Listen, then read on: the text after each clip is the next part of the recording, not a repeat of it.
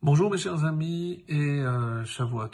Donc euh, on continue encore avec le chapitre 19 qu'on espère terminer cette semaine et nous étions arrivés au verset 24. Alors on va voir aujourd'hui euh, encore une fois, donc même si c'est un thème récurrent, donc malheureusement on peut mener la paresse. Donc quelqu'un qui manque de zèle quelqu'un qui manque de ce punch pour euh, être dans ce monde et faire ce qu'on attend de lui, en tout cas ce que Akadosh attend de lui.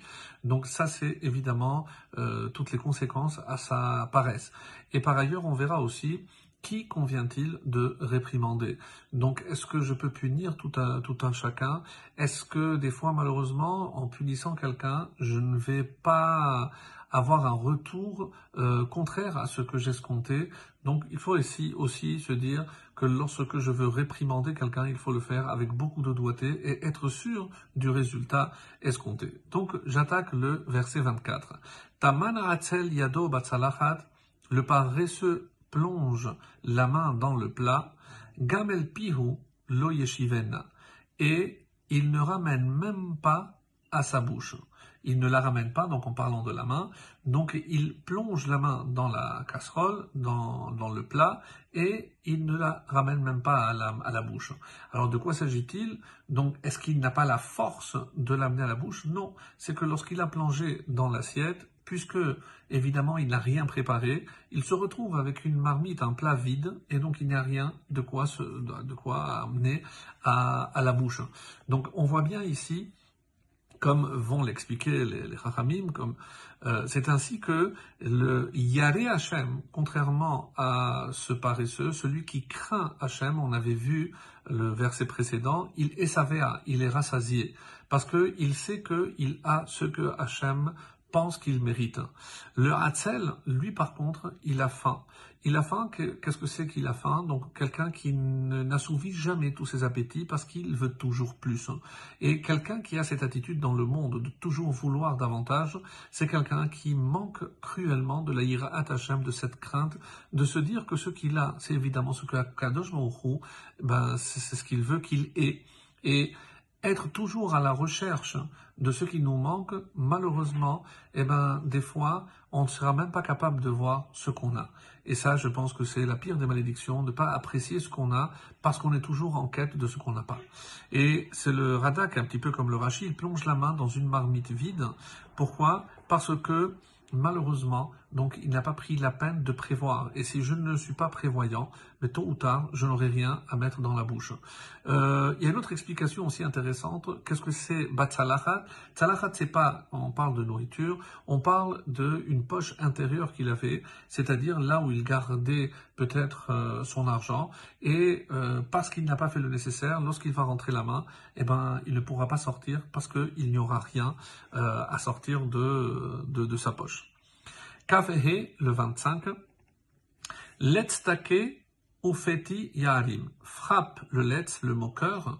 Ufeti Yarim et le simple deviendra prudent, rusé, ici dans le sens de harum, mais dans le sens de prudent.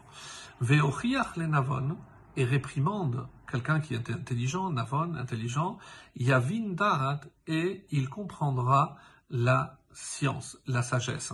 Donc de là ici on apprend que lorsque on, frappe un moqueur, eh ben, qui c'est qui va en tirer les conséquences?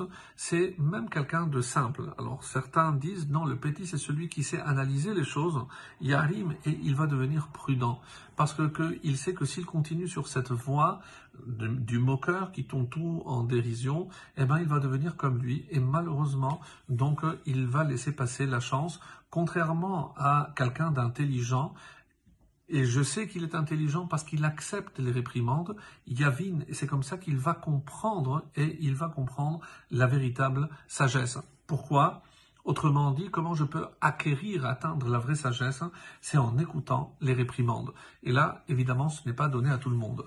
Donc, comment corriger? Certains disent que ce verset se réfère à l'éducation.